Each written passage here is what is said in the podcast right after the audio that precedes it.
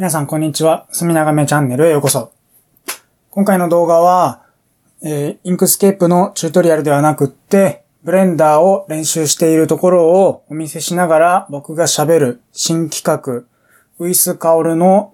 痴れ言がてら、ブレンダーという動画をやっていきたいと思います。えっ、ー、と、このシリーズの第1回は実はもうすでにアップロードしてあって、えー、見てくれた方もいるかもしれないですが、えっと、その時はですね、このシリーズに名前が付いてなかったんですね。で、名前を付けなきゃいけないなと思ってはいました。名前を付けて、で、ちゃんとシリーズ化したいなと思っていました。で、動画、まあでも名前を考えるよりもまずは動画作って、で、アップロードして、で、見てもらう方が先だよねと思っていたので、まあ作って、で、喋って、で、動画をにして、で、アップロードして公開をしましたと。でもその時点では名前がなくってですね、なので、えー、サムネイルにそのシリーズ名のロゴみたいなのを置きたかったんですけど、それを置いていませんでした。なので、えー、最初だけ、最初の数時間、アップロードして公開してから数時間だけサムネイルが設定されてなかったんですけど、このシレゴトガテラナンバー2はですね、最初からちゃんとロゴを載せたサムネイルをつけてアップロードできていると思います。ちなみに今動画で映ってるんですが、これはシレゴトガテラ1やってる時に作っていた、えー、ペンギンを今作っているんですけど、このブレンダーでペンギンを作っているチュートリアルの本をやっているんですが、それの続きから作業を開始してます。で、実はですね、ナンバーワンの時は気づかなかったんですが、最初にシリンダーをポンと置くんですけど、シフトプラス A でシリンダーを置くことができるんですけど、シリンダーって円筒ですね。円筒のオブジェクトをこの空間内にポコッと配置することができるんですけど、実はそのシリンダーの上面と底面のところにですね、えっと、ただの多角形の面が設定されていたんですね。そうではなくって、真ん中にポチのある三角形ポリゴンが集合した状態の上面と底面にしなきゃいけなかったみたいで、そういう風になっていませんでした。なので、このシレゴトガテラナンバー2の動画ではですね、ナンバー1で作ったこのボーリングのピンみたいな形のものをですね、最初から作り直すというところから始まっています。で、作り直すときに最初にシフト A で、えっ、ー、と、ポコッと生み出す円筒、シリンダーの上面と底面を多角形ではなくって、まあ、複数のポリゴンで構成された面にするっていうのをオプションとして選択してます。そうしないといけないってことを全然気づかなかったんですね。今ここで試してますね。で、キャップフィルタイプっていうのがありますが、このキャップフィルタイプのところを選ばなきゃいけなかったんですね。N ゴンではなくって、今 N ゴンになってますけど、今頂点数をいじくってますね。33頂点も必要ないので、8頂点、8角形にするんですが、ここ、ここをトライアングルファンっていうのにしなきゃいけなかったんですね。そうすると三角形がこう、頂点を基準に中心に集まっているようなものになりますと。このキャップフィルタイプが N5 になっていると、この八角形が真ん中にポコッと置かれてしまうことになっちゃうんですよね。八角形じゃなくって真ん中になんていうかこう集合した三角形が置いてあるようにしたかったので、シリンダーをポコッと置いた後は、キャップフィルタイプをトライアングルファンにしなきゃいけなかったと。いうことを実はナンバーワンの時は気づかなかったので、今からですね、全消しして作り直しということをやってます。でも、意外とナンバーワンをやって、まあ、一通りの機能を覚えたとは全くまだ言えないと思いますが、でもそれをやるだけでですね、結構、あの、覚えられたなっていうのは率直な感想です。意外とそのチュートリアルの本をちゃんとやるっていうのがなかなか普通に身につける上で重要だし、しかもそれやれ、さ、やりさえすればですね、身につくんだなっていうのは意外とびっくりしました。で、この 3D カーソルを中心に揃えるのが、シフト C だったかな？コントロールシフト C だったかな？ちょっと忘れちゃいましたが、それをやるとこの 3D カーソルを原点に合わせることができて、で、原点に合わせたらシフト A でオブジェクトを配置してってことをやってます。シフト A でオブジェクト配置するときは 3D カーソルの場所に配置されるので、それを分かった上で 3D カーソルを原点に動かすっていう操作をまずしてますね。で、面を上に extrude で持ち上げてってとかっていう風にして、で、さっき作っていたですね、あの、シレゴトガテラナンバーワンで作った、えー、円筒を凹ませて、えボーリングのピンみたいにするものを今作ってます。で、えっ、ー、と、だからナンバーワンを取り終わってから、このナンバーツーを取って、えー、アップロードするまでの間に、この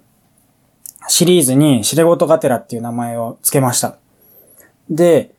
ひらがなで書いてるんで結構読みづらい。どこが区切りだかわかんない。この単語の区切りがわかんない謎な単語になってますけど、このシレゴトガテラっていうのは、シレゴトとガテラで切れてますね。で、シレゴトっていうのは、なんかザレゴトとかタワゴトとか、なんかくだらないおしゃべりみたいな意味があるそうです。で、ガテラっていうのは、まあそれしながらってことですね。っていう、えっ、ー、と、で、これ名前つけるときにガテラをググったらですね、A ガテラ B って言ったら、僕は A がメインで、A しながら B もおまけでやるだと思ってたんですけど、ガテラは意外と使い方が多様で、A ガテラ B って言ったときに、B がメインで A がおまけっていうような文脈もあるみたいですね。でも、僕が今回このシレゴトガテラブレンダーっていう名前をつけてるんですけど、これはブレンダーはおまけで、痴れ言が一応この動画のメインコンテンツかなと思って、えっ、ー、と、名前を付けてます。なので、痴れ言を言いながら、ブレンダーも練習してるっていう。ブレンダーの練習は、まあ、このコンテンツのサブで、この動画の、まあ、一番のコンテンツは僕の痴れ言だということにしようかなと思ってます。で、そんな名前を付けました。痴れ言がてらですね。で、これは実は、うまく名前が付けてあってですね。まあ自分で言うのもなんですけど、うまく名前付けたなと思ってるんですけど、この、シレゴトガテラブレンダーっていう名前で動画上げてますけど、実は最後のブレンダーのところは交換可能なんですね。などういうことかというと、シレゴトガテラブレンダー でもでもいいし、痴れ言がてら Inkscape でもいいし、痴れ言がてら GIMP でもいいし、なんかをしながら知れ事を喋ってるっていう意味で、このガテラの後ろの部分は自由に交換できるようにしてます。で、なので、これはいろんなものに実は対応できるような名前にしてみました。っていうのも、まあこれの動画のメインコンテンツがブレンダーのチュートリアルではないので、僕が人に教えられるほどですね、ブレンダーのことまだ分かっていないので、チュートリアルじゃないので、この動画の一番の訴求ポイントは、ブレンダーの操作してる雰囲気じゃないなと、とは思っているんで、このおしゃべりがメインコンテンツだなと思ってるんで、まあ、痴れ言がメインだと思った時に、じゃあ、ブレンダーになんていうかこう限定しないような名前つけちゃってもいいのかなと思って、こういう名前をつけてます。なので、これはシレゴトガテラブレンダーシリーズというわけではなくて、痴れ言がてらシリーズで、で、シレゴトガテラシリーズの中でも、まあ、ブレンダーを触ってるよっていう、そんな感じですかね。ではまあ、シレゴトガテラっていうのがシリーズのタイトル名なので、まあこれでですね、ブレンダーいじろうが何いじろうがシレゴトガテラとしてナンバリングしていきたいなとは思ってます。で、こういう名前の付け方って、なんかちょっと英語っぽいかなって僕は思ってるというか、というか実はですね、この名前は最初は英語付けようと思ってたんですね。で、最初に付けようと思っていた名前の候補は、 Blathering While Blender Practice とか、 Blathering While Practicing Blender とかっていう名前を付けようと思ってました。で、これも同じで、この while って while っていう while って何々しながらっていうのがありますけど、前置詞というか接続詞というか、がありますけど、それって、あの、後ろ側に何持ってきても意味が通じるんで、ブラザリングワイルホニャララで何々しながら、えっ、ー、と、たわごとを言うっていうことになるので、ブラザーは B-L-A-T-H-E-R ですね。ブラザーみたいなやつですね。で、えっ、ー、と、それを、そういう名前を付けようと思ってたんですけど、まあ、なんかちょっと英語だとしっくりこないなと思ってですね、ブラザリングワイルとか during とかありますよね。during も、えっと、何々をしながらってことですけど、during の後半には、えっと、名詞が来る。で、while の後半には、まあ、説、文章が来るか、まあ、進行形の省略形、主語省略したやつ、ing だけが来るっていうのはできますけど、まあでもなんか、いずれにしてもですね、なんかあんましっくりこないなと思って、なんかもうちょっといいの考えたいなと思っていたら、まあそっかじゃあ日本語で作っちゃおうということで、だから、ワイルとか、デュアリングとかありますけど、それになんか対応するそれっぽい日本語ないかなと思って探して、あ、ガテラでいいじゃないかということで、何々しながらっていう、まあ、前置詞ではないですけど、なんかそれっぽい単語としてガテラがあるので、これでいいじゃないと思って、シレゴトガテラっていう名前を付けました。で、ブラザー、B-L-A-T-H-E-R も、あの、タワゴトとか、なんかそういう上ご、上ごとじゃないですね。タワごと。なんかバカバカしいナンセンスなおしゃべりっていう意味があるらしいので、ブラザーも結構ちょうど良かったんですよね。なんかブラザーデューリングとかブラザーワイルっていうのは結構そのまま直訳するとシレゴトガテラになりそうだなと思ってます。で、まあこの名前を付けた時にですね、なんかやっぱり思い出したのが、結局、墨眺めっていうタイトルもですね、 Inkscape を日本語訳してみたものなんですね。 Inkscape のインクはインクですよね。で、 scape は landscape のえっ、ー、と、 scape で、まあ、景色みたいな意味らしいんですよね。で、それをそのまんま直訳して、墨は、あが、インクは墨だよね、と思って。で、スケープは景色だよね、と思って、だからそのまんま直訳したら墨景色とかになりそうだよね、と思ってました。で、ただ、景色って、あのー、漢字で書くっていうか、なんていうか、えっと、音読みの熟語じゃないですか。景色の景を訓読みしたら何になるかわかんないし、四季は色ですけど、あの、音読みの熟語なんで、なんかこう、大和言葉っぽくないですよね。てか多分大和言葉じゃないと思うんですけど、なんか大和言葉に揃えて、なんかいい名前つかないかなと思って考えた結果、まあ景色のことを眺めと言ってもまあ間違いじゃないよねと思って。ということで、 Inkscape をそのまんま日本語に、特に大和言葉に翻訳したら、墨眺めなんじゃないかなと思って、この Inkscape のチュートリアルのチャンネルの名前はですね、墨眺めになっております。で、なんかそれと、なんかすごい近いことを今また繰り返しちゃったなっていう、まあ繰り返しちゃったって別にいいんですけど、繰り返したなって感じてるのは、 Inkscape をなんかこう、日本語で言い直そうと思って、墨眺めって名前を付けたりですね。えっと、まあこれはもともとあった言葉じゃないですけど、その blathering while practicing blender みたいな、そういうあれ、えっと、まあ僕自分でつけたこのシリーズのタイトルですけど、そのタイトルを、こう、またさらに、やっぱしっくりこないなと思って日本語にしちゃうみたいな、そういうセンスっていうか、なんていうかこう、まあ、なんか美意識とか、センスとかそういうとこになると思うんですけど、僕やっぱなんか日本語で名前つけたい傾向があるんだなっていうのはなんかこう改めてまた再発見してしまった気がしました。この新シリーズに名前をつけたことによって、なんか結局日本語で名前つけたいんだなみたいな。まあ別に、じゃあ次やるときはどうするんだっていうときに別に僕日本語にこだわるつもりは全くないですけど、でもまあ結果的にそうなったなってところはちょっと自分のこう趣味が現れてて、面白いなと思いました。で、このシレゴットガテラも墨眺めもなんかこうパッと見るとなんだかひらがなで書いてあって、なんだか日本語だか外国語だかなんかピンとこないみたいなこう微妙な文字列だと思うんですけど、まあ、それがなんかこう、読みづらいとは思うんですけど、でもまあ、慣れてしまえば、本当にこう、特定力の高い名前になってるなっていう気がしてます。なんていうか、そういうのググラビリティって言うんですけど、Google しやすさっていうことですね。で、ググラビリティ高い名前がついてるなって、独自性の高い名前がついてるなってことはちょっと意外と気に入ってるところです。墨長めも、シレゴトガテラも、ググラビリティは高いなと思ってます。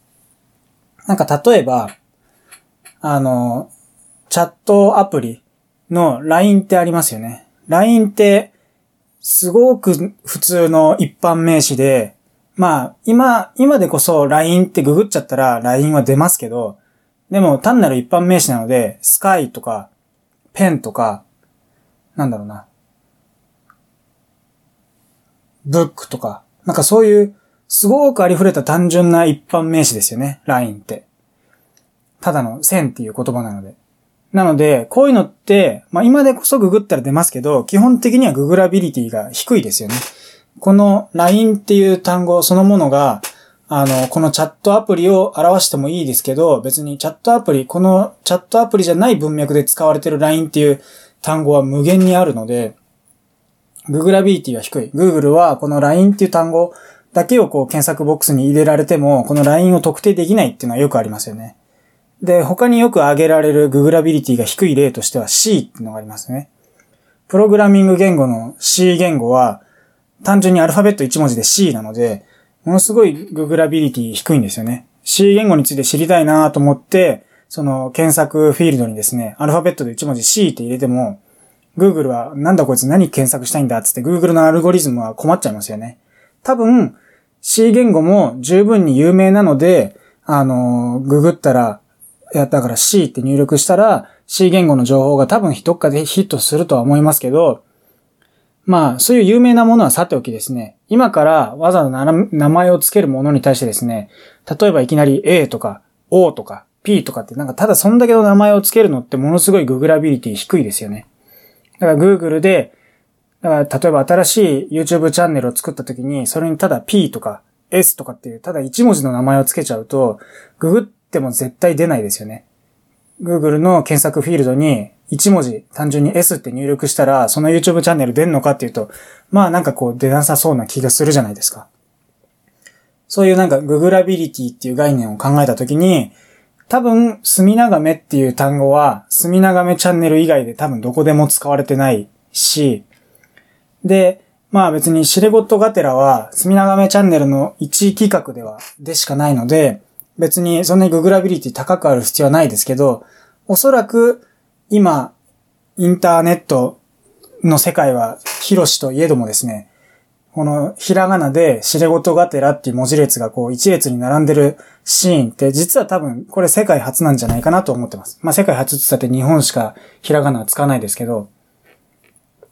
で、と思うと、これってめっちゃググラビリティ高い名前がついたなっていうのは意外と思ってます。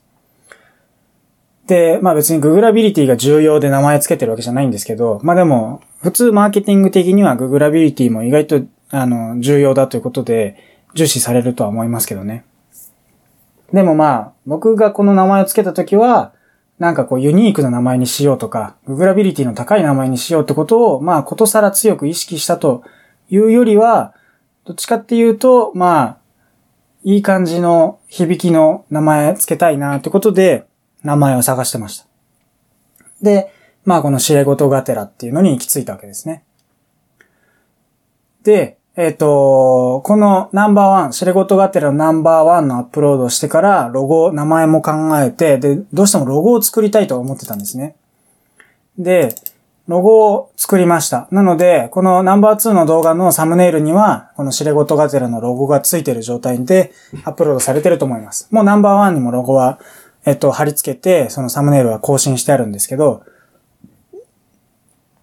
なんていうかこう、墨眺めチャンネルの通常の Inkscape チュートリアルの動画には、隅長めチャンネルの、まあ、ロゴみたいな、あの、目玉みたいのが置いてありますけど、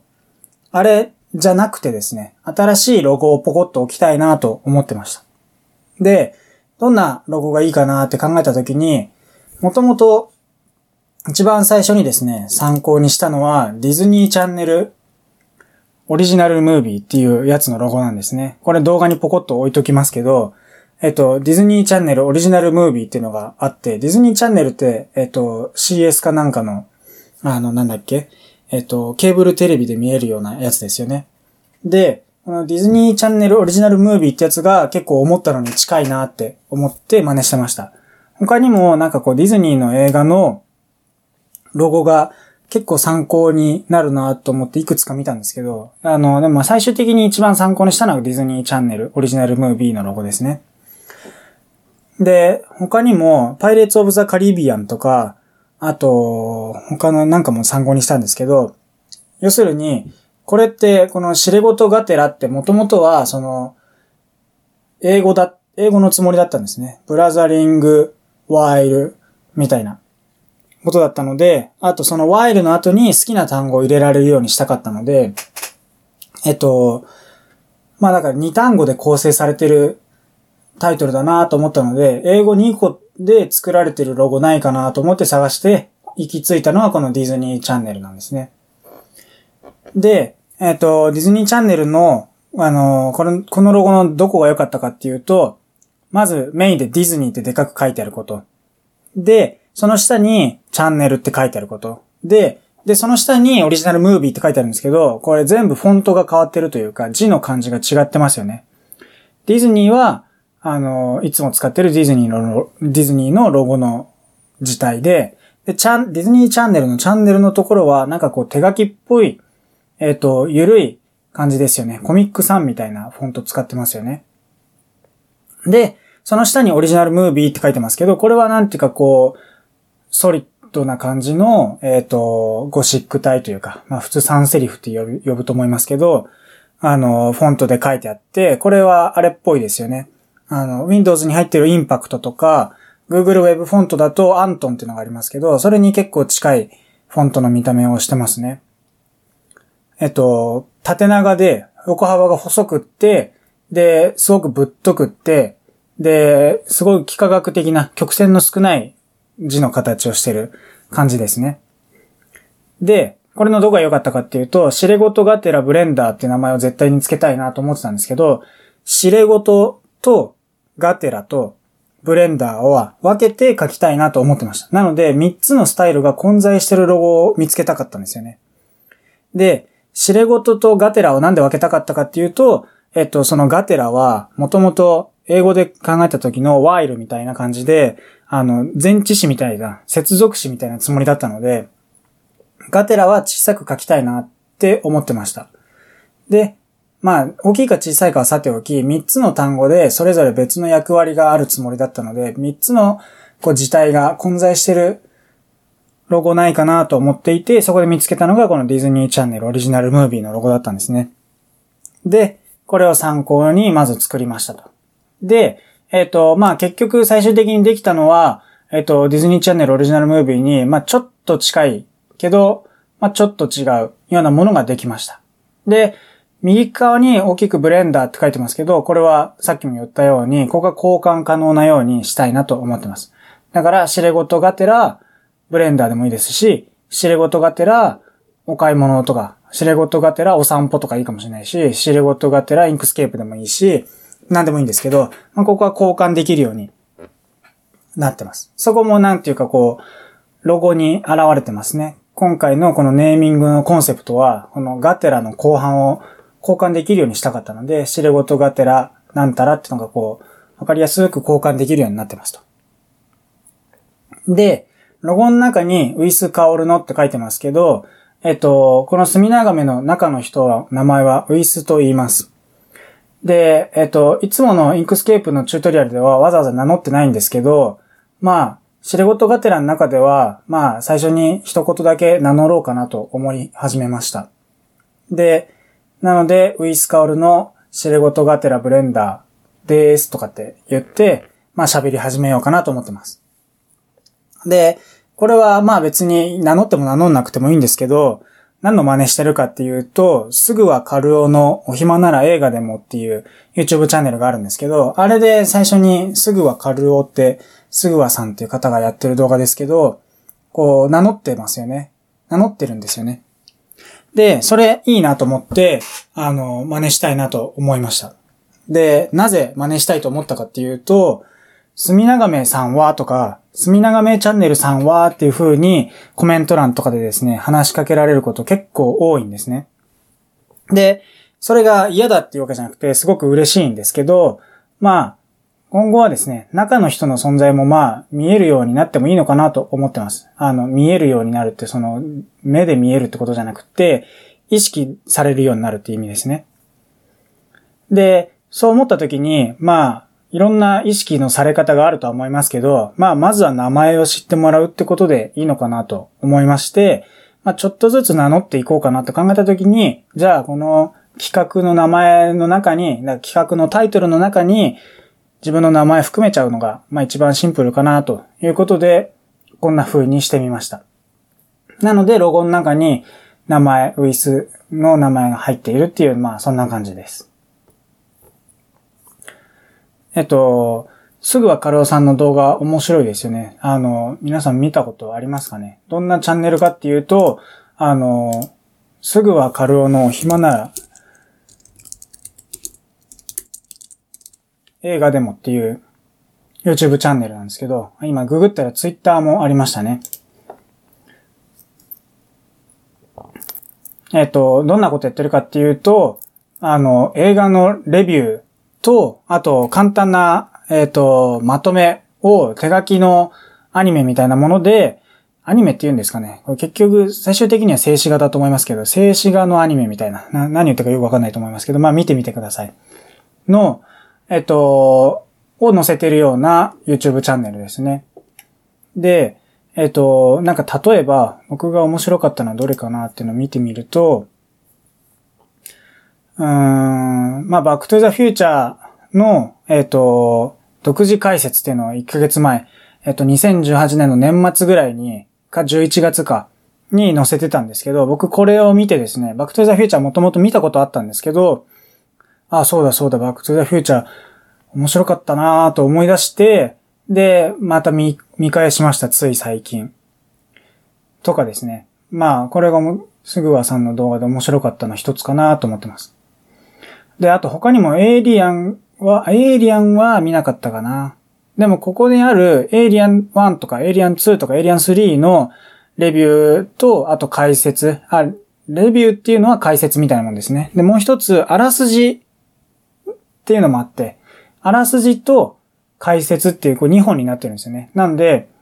えっ、と、エイリアン3のあらすじ紙芝居っていう動画と、エイリアン3の独自解説っていう動画と2本上がってるんですけど、なので、それぞれの動画じゃないや、それぞれの映画について、あらすじっていう動画と解説っていう動画と2種類上げてるんですかね。まあそんな感じのチャンネルです。すごく面白いですね。で、他にも、あ、S って僕すごく昔に、10年ぐらい以上前に見ましたね。あの、韓国実験があって、なん、なんて言うんでしたっけあれ、名前がついてますよね。韓国実験。えー、っと、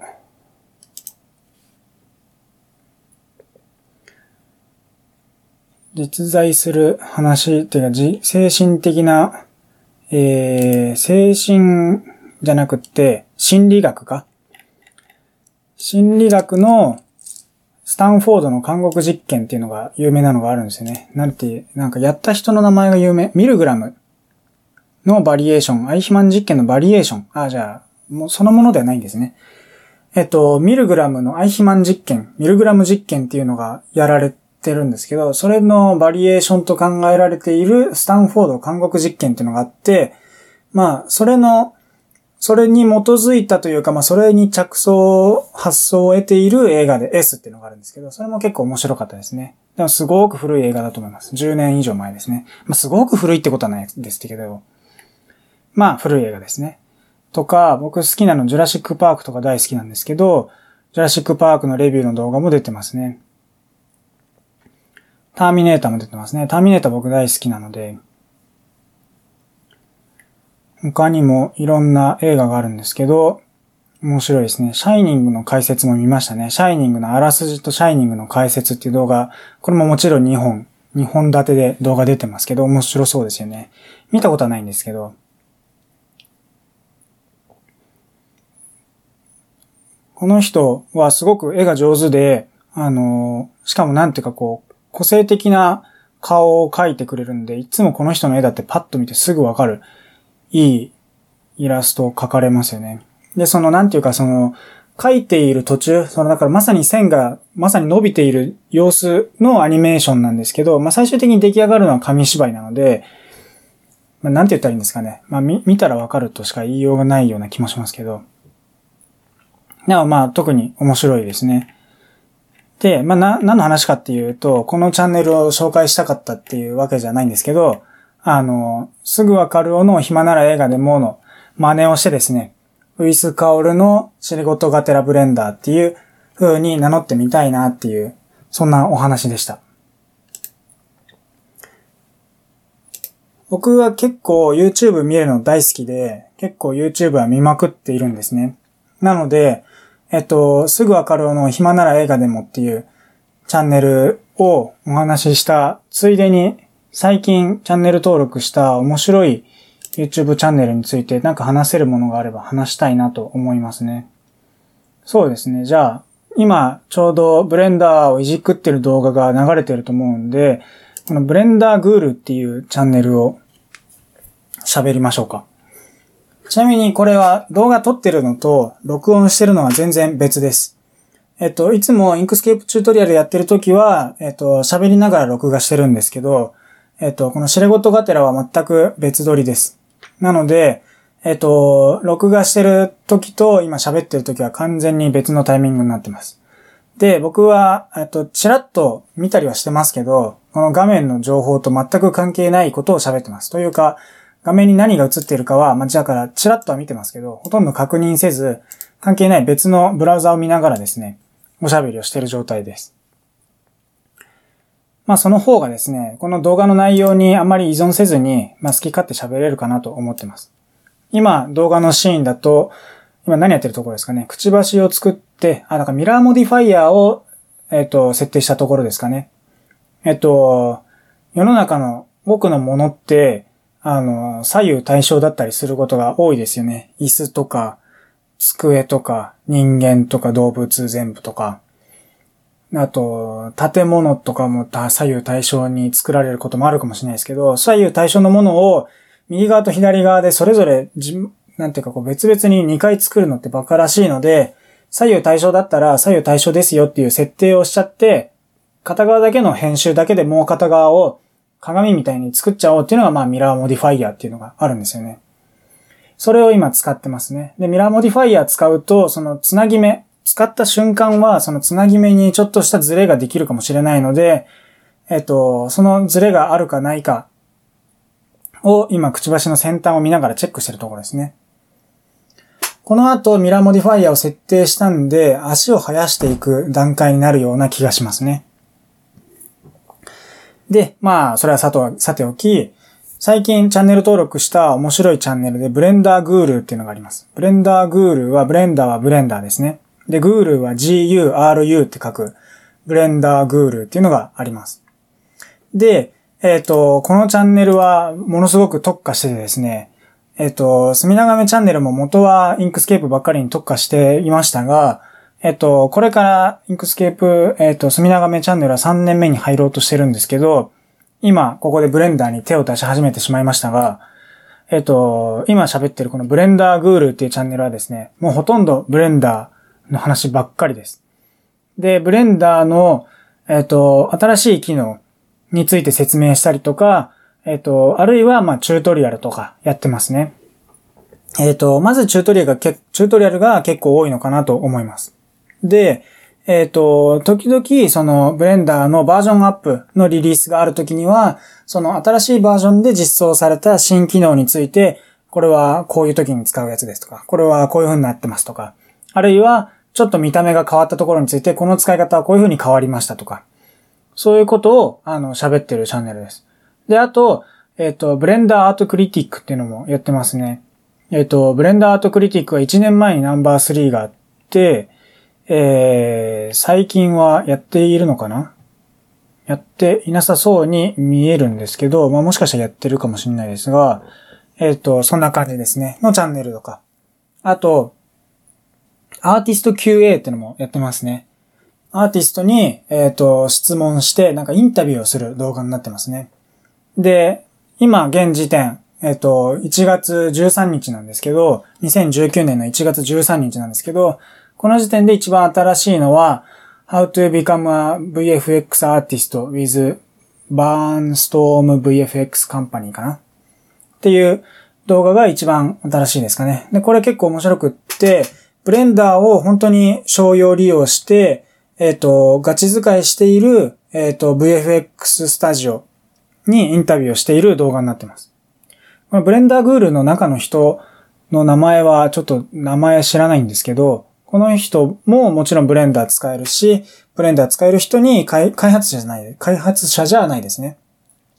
えっ、と、1ユーザーでしかないですけど、に、えっ、と、インタビューをするっていうような動画もあります。面白いですね。で、えっ、と、特になんかこれは真似してみておきたいなって思ってるのは、えっ、と、 Blender Beginner Tutorial っていうのがあって、 Blender Beginner Tutorial シリーズがあってですね。で、これは、えー、パート1からパート9まであるのかな？そんな感じだと思うんですけど、えっ、と、2年前に投稿されてる動画で、えー、ドーナツとコーヒーを作る、コーヒーカップと、まあ、お皿と机とを作るチュートリアルになってるんですけど、これが、えっ、と、面白そうなんで、僕はこのペンギンのチュートリアルが終わったら、これを次は真似してみようかなってちょっと思ってるんですけど、えっと、まあ、そんな感じですね。えっと、面白いチュートリアルがあって、えっと、しかもですね、この人の言ってること面白いし、あと何よりもですね、 Blender Beginner Tutorial シリーズは、日本語の字幕がついてると。多分全部じゃない気がするんですけど、例えば、えっ、と、パート6、パート7、パート8、パート9は字幕ついてなさそうですね。で、このチャンネル基本は英語なんですけど、多分ニュージーランドかオーストラリアの人だと思うんですけど、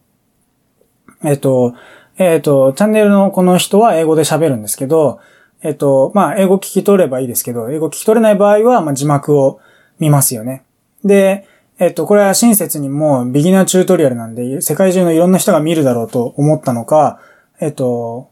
字幕、日本語字幕もついてます。なので、わかりやすいですね。1から5まではついてるんですけど、6から9まで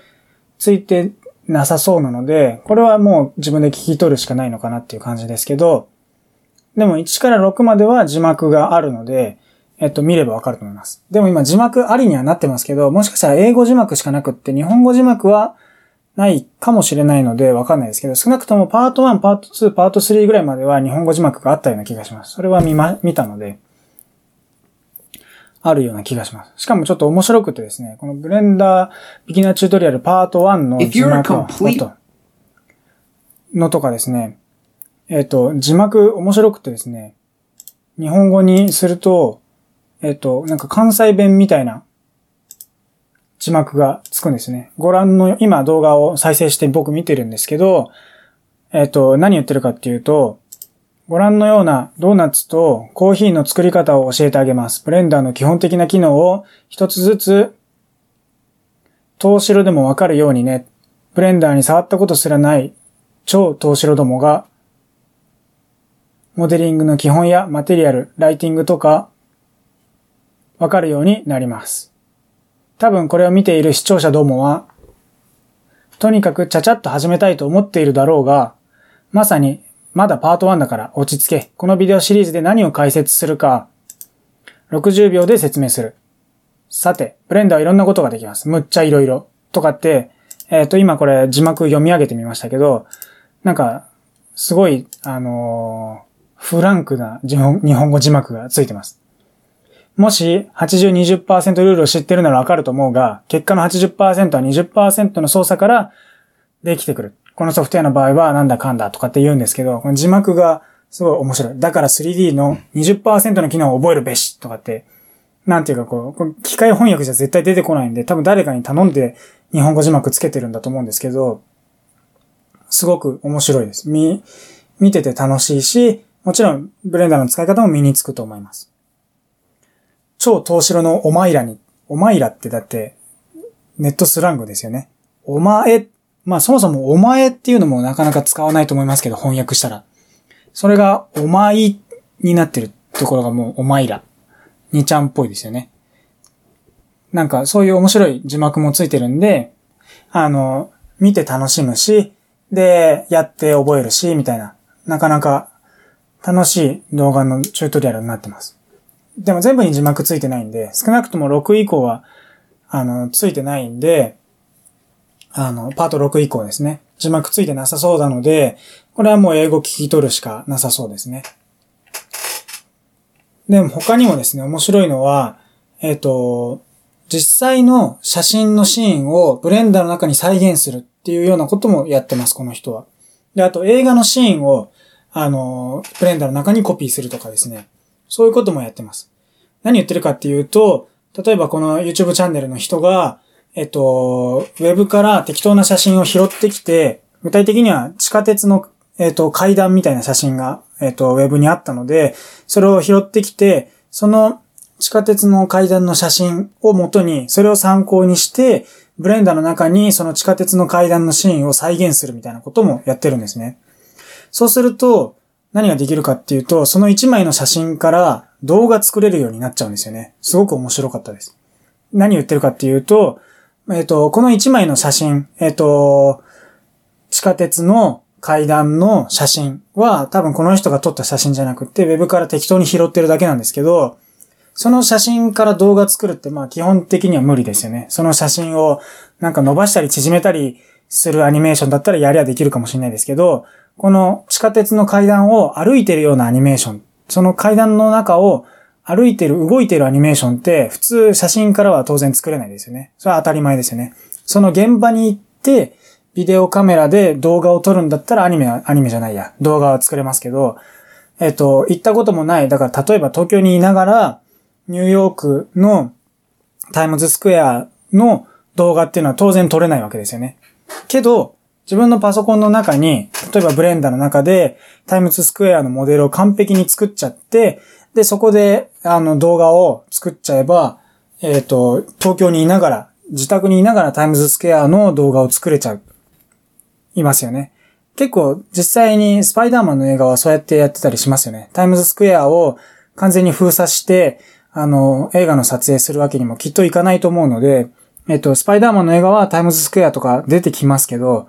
実際にはあれは全部室内のセット、グリーンバックで撮られた、えっと、役者の映像と、背景のそのタイムズスクエアの建物とかは全部 CG で作ってますよね。なので、えっと、そういうことができると。で、実際にこのブレンダーグールのチャンネルの中でやられてることは、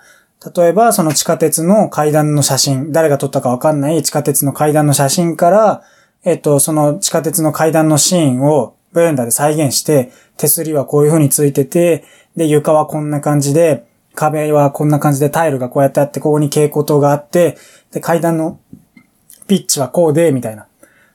そういうのを完全にブレンダーの中で 3D で再現して、で、最終的にその空間の中で、えっ、と、動画を撮るみたいなことをやってます。すごく面白いですね。で、あと、それに近いのでもう一個は映画のシーンをブレンダーで再現するっていうのもやってます。それは、Making the Lounge from Gone Girl in 20 Minutes in Blender っていうのがあるんですけど、えっ、と、多分、ゴーンガールっていう映画があるんでしょうね。僕これ知らないですけど、ゴーンガールっていう映画があるんだと思います。えっ、ー、と、2012年のギリアン・フリンによる同名小説を元にしたアメリカのミステリー、サイコスリラー映画だそうです。で、その映画の中に出てくる、えっ、ー、と、ラウンジがあるそうですけど、そのラウンジをブレンダーで作りましたよっていう動画です。これもだから当然、その映画そのゴーンガールの撮影されたセットがどこにあるか知らないですけど、まあセットなのか本当にそういう建物があってロケしてるのかわかんないですけど、そのラウンジに行かなければ、そこのシーンのアニメーションとかロゴ,、えロゴじゃなくて、えっと、動画って作れないですけど、この人は行くんじゃなくって、ブレンダーの中で再現して、そこで動画を作るってことをやってますね。まあ動画作るって言ったって、ただそのラウンジの中でカメラがこう後ろに引いてって、なんていうかこうドリーズームじゃないですけど、そのカメラをドリーに乗せて、えっ、と、室内をちょっとだけこう下がるっていう、下がるっていうのはその、後ろに下がっていく。後ずさりする映像みたいな、ただそんだけの映像ですけど、でも、本当にリアリスティックなので、あの本当にそこの現場に行って、なんかこう、スマホでビデオ撮ったみたいな、そんな風に見える。すごく面白いですね。で、これを見てなんか僕もやりたいなと思って、なんか例えば、あのー、なんだろうな。例えばこう、バックトゥザフューチャーのドクの研究所っていうか、ドクの家に自分がいる写真とか合成してみたいなみたいな。ドクの研究所はブレンダーで作って、で自分の写真はどっかで撮って、で合成してみるとか。あと、なんだろうな。あの、バックトゥザフューチャーの、あの街は、なんていう街でしたっけ？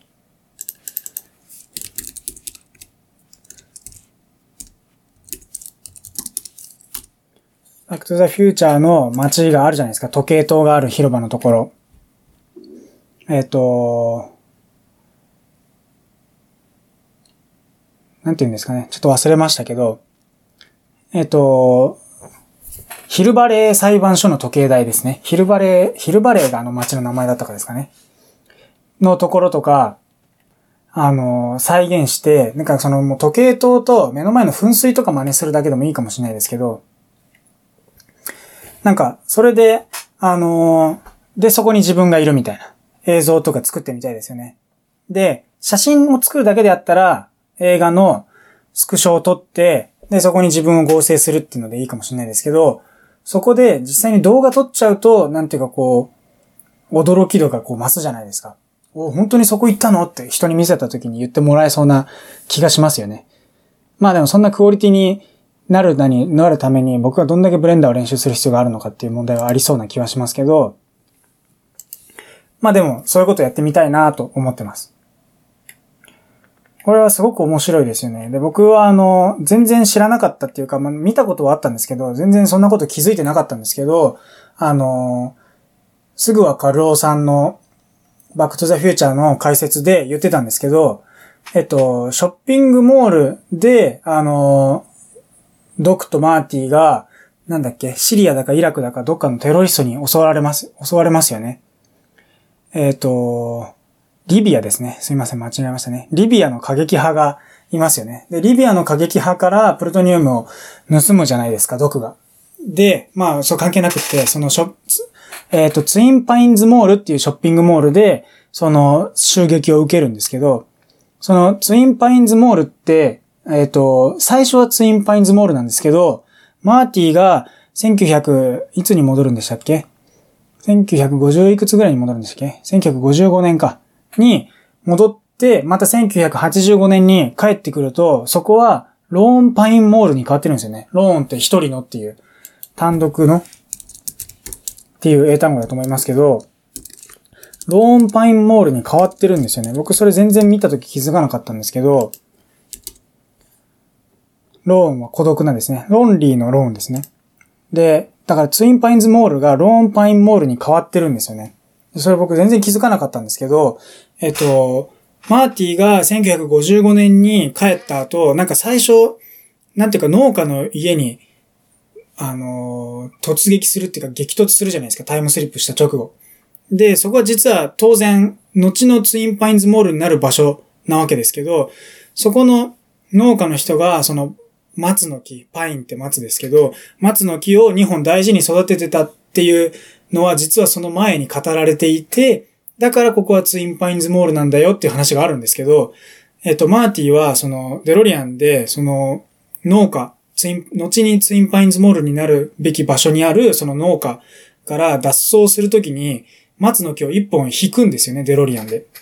だから、元の、えっ、ー、と、マーティが言ったタイムラインの1985年のタイムラインでは、えっ、ー、と、そこにいた、なんとかっていうおじさんが、その松の木を2本大切に育ててたっていうエピソードがちらっと出るんですけど、っていう世界の未来の1985年にいたわけですけど、マーティがタイムスリップして、そこのおじさんちの松の木を1本倒しちゃったせいで未来が変わって、1985年にできているのはツインパインズモールではなくって、ローンパインモールに変わっちゃうんですよね。とか、そんなこと全然気づいてなかったんですけど、でも、言われてから、それを知ってから、僕この間見返したんですけど、確かに、あの、どうだ変わっただろうって感じで、あの、カメラアングルも、その、ショッピングモールの名前をしっかり映すんですよね。だから気づかないのは僕がただ不注意なだけで、普通見た人はみんな気づいてたのかもしれないですけど、でも、うわ、本当だってびっくりしたんですよね。本当に、だから映画の最初の30分ぐらいでタイムスリップしますけど、最初の30分ではツインパインズモールって書いてるのに、マーティが本当に最後の30分ぐらい、最後の10分ぐらいですかね、帰ってきた後、で、ドクを助けに行くと思いますけど、あのシーンでは実はもうローン、ローンパインモールって書いてあるっていう、すごい面白かったですね。でもなんか、えっと、すぐはカルオさんも、その解説動画の中で説明してますけど、バックトゥザフューチャーは本当に改めて見てみると、あの、伏線を作って回収するっていうことをずっとやり続ける映画なんですっていうのは本当にまさにその通りだなっていうのを改めて見て思いました。本当に、もう喋ったすべてのことが後で回収される。しかも、あのー、なんだっけな。なんとかおじさんは檻に入ってるとか、あと、まあいろいろ。ちょっと僕はこの映画を解説するために今動画撮ってるわけじゃないから、復習してなくてあんま覚えてないですけど、まあでもそういう復習じゃなくて、えっと、伏線を、あの、回収しまくってる。なんか最後に、えっと、マーティのお父さんの名前は何でしたっけ？えっと、ジョージ・マーク・フライですね。ジョージも、本当はなんかこう小説を書くのが好きだったんだっていうのは、あの、1980、1955年に戻った時に喋ってますけど、マーティと学食で喋ってますけど、実はこうマーティが、えっ、ー、と未、未来の1985年にまた改めて戻ったら、お父さんは小説家になっちゃってますもんね。で、やっと本が出ましたねとかってビフが言ってたりして、本当に、うわ、これも伏線だったんだ、みたいな。なんか改めて見たら、うわ、すごいって気づいたんですよね。なんか僕見たの本当に何年も前なので、えっ、ー、とあ、何年の前に見て、で、最近また見返した。多分見たのは多分2回目じゃなくて3、4回目だと思うんですけど、でももう、いろいろ忘れてたのもあったし、改めて解説を見てから見返したので、かなりいろんなことをですね、ちゃんとこう、精緻に見ることができたと思います。面白かったですね。まあ、とにかくですね、今、 Blender Guru の話してたらいつの間にかまたバックトゥザフューチャーに戻っちゃいましたけど、まあ、 Blender Guru も、えっと、ゴーンガールって僕は見たことないですけど、映画のシーンをブレンダーの中に再現するみたいなことをやってて、それすごく面白そうですよね。僕もだからバックトゥザフューチャーに限らず、ジュラシックパークでもいいし、ターミネーターでもいいし、あと僕が一番好きな映画はスターウォーズなんですけど、スターウォーズのシーンとかも真似してみたいなと思いますよね。そんな感じですね。もともと実は僕は、えっ、と、もともと実は僕は、あの、CG 映画は結構好きで、トイストーリーとか、あの、ディズニーピクサーの映画ってたくさんあると思うんですけど、えっと、なんかいつの間にか、えっと、スターウォーズもディズニーになっちゃいましたけど、なっちゃったって別に残念じゃなくてなりましたけど、あの、CG の映画好きで、で、CG だけの映画、だからトイストーリーとか、えっと、ミスターインクレディブルとか、バグズライフとか、モンスターズインクとかいっぱいありますけど、も好きだし、あと、ゴジラとか、えっ、ー、と、トランスフォーマーとか、えっ、ー、と、もちろんスターウォーズとか、そういうのが出る映画もすごい大好きなんですよね。なので、僕が今、ブレンダーをやりたいモチベーションは、えっと、前回のシレゴトガテラの中では、えっと、僕は、えー、もともとクリエイティブが好きな人なんですっていう話をしましたけど、なんで 3DCG に興味持つかっていうと多分そういうのが元にあるんだと思います。あと、あれも好きですね。えっと、アバターも大好きですね。あれなんか 3DCG のなんていうかこう、一つのこう、マイルストーンだと僕は思ってるんですけど、3D 映画ですね。ですしね。あの、メガネかけて映画館で 3D で見る映画として、なんていうかこう、史上初の大ヒットなんじゃないかなっていう気はしてます。だから、あれがこうきっかけで 3D の映画って流行ったよねって僕は認識してるんですけど、実際のところはわかんないですけど、僕はそんな気がしてるんですね。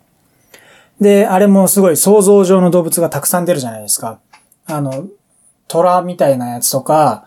えっと、サイみたいなやつとか、あと、ドラゴンみたいなやつとか、あと、猿みたいなのとか、狼みたいなのとか、まあ、とにかく何でもいっぱい出てきますけど、あの、想像上の動物を見るのは僕は大好きで、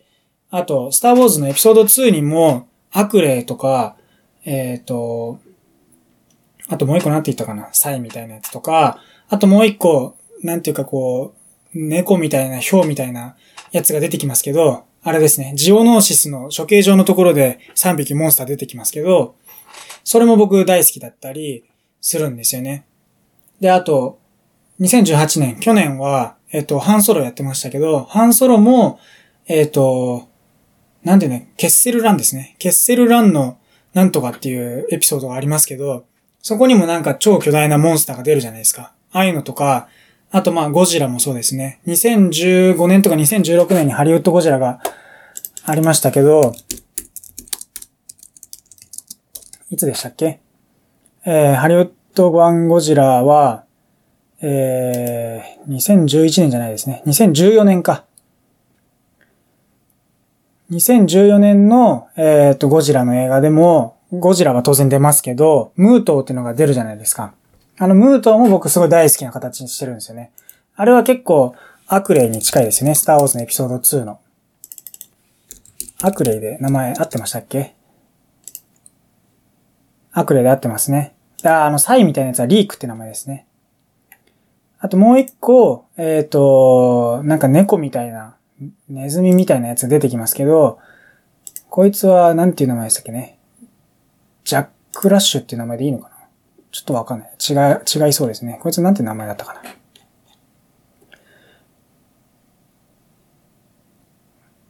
ネクスーか。ネクスーですね。そうそうそ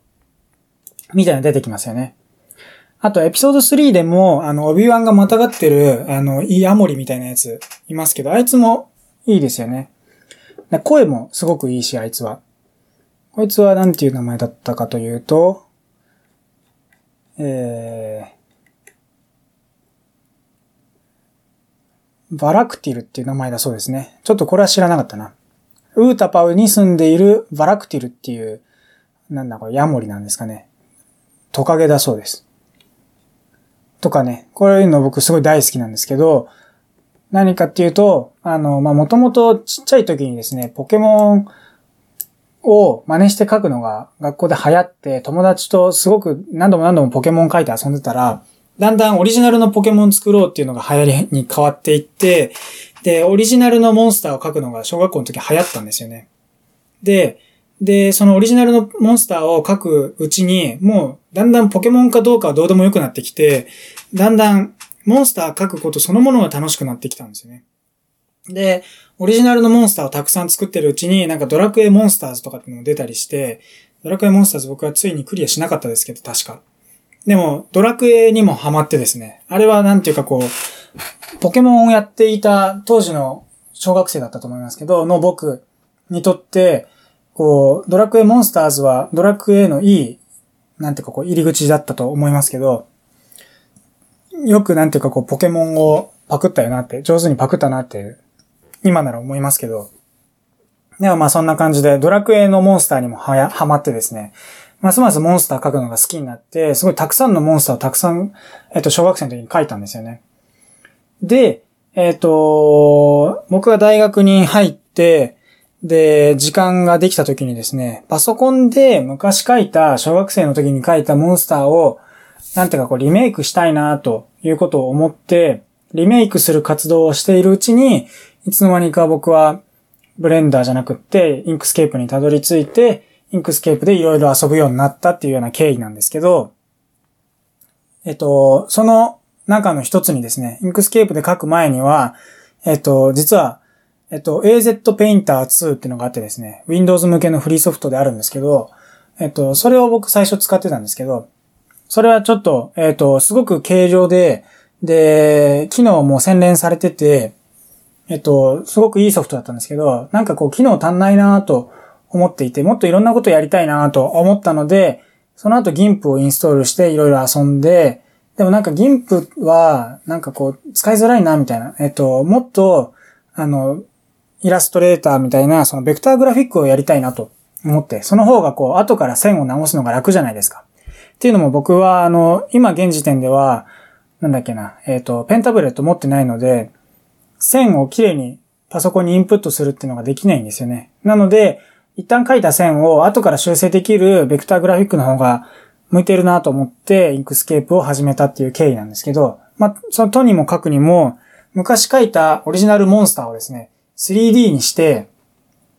なんとかアニメーションさせたいっていうのは、えっ、と、僕が、えっ、と、CG って 3D に限らず 2D もそうですけど、の、あの、パソコンで絵を描くようになってからずっと思っていたことで、で、それがですね、今まさに実現できそうかなと思っているんですが、まあそのためにはもっとブレンダーを練習しなきゃいけないですけど、っていうような感じで、まあ何の話をしたかったかというとあんままとまってないですけど、まあ要するに、まあ、えっ、ー、と、スターウォーズとか、えっ、ー、と、なんだ、モアナとか、最近、えっ、ー、と、シュガーラッシュオンラインもありましたけど、とか僕見ましたけど、なんかそういう CG が好きだったり、架空のモンスターが好きだったりするっていうのは僕は昔からそうなんですけど、それをやりたくって僕はまあブレンダーやってるっていうところが一つ側面としてはあるかなと思ってます。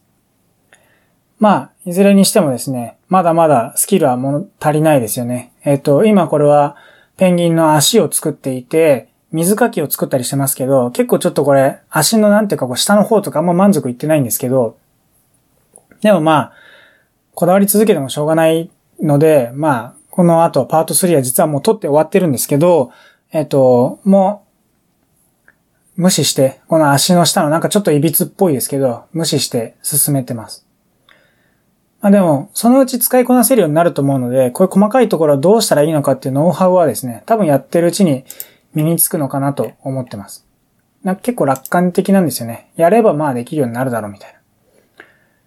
で、えっと、まあ、前回も動画説明欄に貼りましたけど、僕が使っているのは、初めてのブレンダーっていう本なんですね。で、そこにあるペンギンを作るチュートリアルをやってるんですけど、これ、えっと、本のチュートリアルの質はとてもいいと思ってます。僕はそれを今やってるだけですけど、だから自分でオリジナルの作品とかまだ作ったことないですけど、けどなんかこうブレンダーの気持ちが分かり始めてる気がするので、とってもいいチュートリアルだと思います。一方ででもちょっと古いので、えっ、ー、と、今から買うのがおすすめかと言われるとちょっとわかんないですね。一番新しい本を探した方がいいかもしれないです。まあ、とにかくですね、まあ僕もこうやってブレンダーでもがき、もがいてですね、視点抜刀しながら試行錯誤しながら楽しんでいるので、まあ、皆さんも、えっ、ー、と、 Inkscape でもブレンダーでもいいかもしれないですけど、まあ新しいソフトウェアの使い方を覚えてですね、あの、クリエイティブライフを充実させてみてください。今回の動画はこの辺で終わりになります。長い間1時間もありましたが、ご視聴ありがとうございました。